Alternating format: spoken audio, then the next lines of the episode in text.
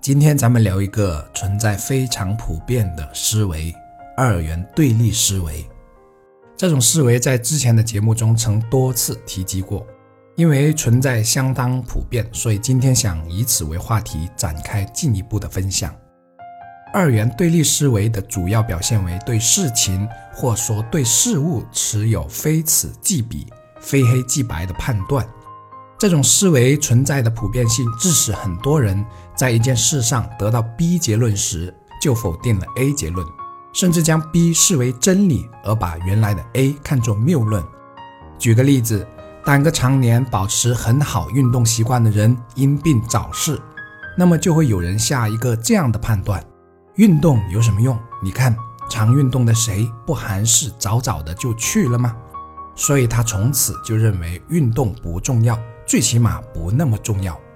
再比如，某个人整天都是烟不离手的，可是却长命百岁了，于是有人就会认为抽烟不会影响健康。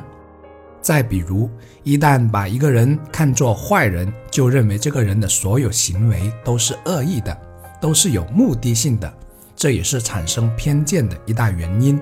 又或者，一旦把一个人当做好人，就觉得这个人做什么都是善意的，这些都是非黑即白的二元狭隘思维。这种思维的存在的普遍性可以称得上是惊人的。要么站在 A，要么站在 B 上看问题，而不是兼顾两面。再举些例子，比如肯定了人善被人欺，就否定了人善天不欺。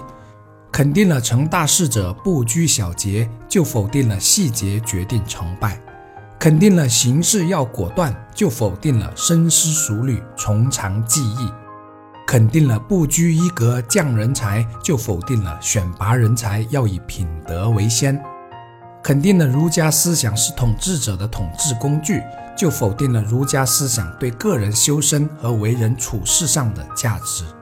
因为这些思想都看似存在对立的关系，所以就导致人们选边站的表现。其实这些都是片面的，有如什么呢？有如倒洗澡水时，把洗澡盆内的孩子也一同倒掉了。我认为我们近代发生的很多大事，比如五四运动时的打倒孔家店。还有后面的大跃进、人民公社，乃至再到后来的文革，其根本原因都可以归结为这种思维的局限所导致的，或者一定程度上也可以理解为一刀切。所以说，这种思维影响有多大，可见一斑呐。所以说，辩证的看问题有多重要，可想而知啊。这种思维的影响可谓是无处不在的。刚才也给大家举了很多例子，再打个我有些体会的比方，在处理婆媳关系时，作为中间调和人来说，有时是相当为难的，因为你一旦稍微偏袒一方，另一方就认为你否定了他，要么婆婆给你扣上不孝的帽子，要么爱人给你扣上不爱他的帽子，这样可真够人折腾的。还有有时候不小心说了一句不太中听的话。对方也可能会给自己扣一顶帽子过来。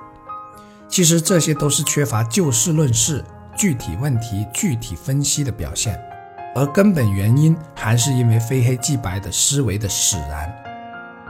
再举一个狭隘中的狭隘例子：有人就是认为自己从小没玩过手机，也还是近视了，就认定玩手机和近视无关。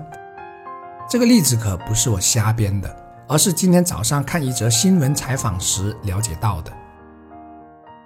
有一句大家都应该听说过的话：“尽信书不如无书。”其实这也是间接的说明缺乏辩证思维，或说缺乏怀疑批判精神有多大的坏处。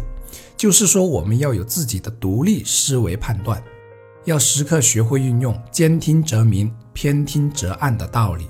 看问题不应该过于片面，而要懂得站在两种角度去思考、去权衡。一时走进 B 思维去理解是必要的，但要是因为 B 思维而放弃了 A 思维，就可能会如同猴子捡了芝麻而丢了西瓜，从而把核心给丢了。拿刚才提到的孔子的儒家思想来说，我们不能因为其中确实存在不适合现在时代运用的内容，就将它全盘否定了。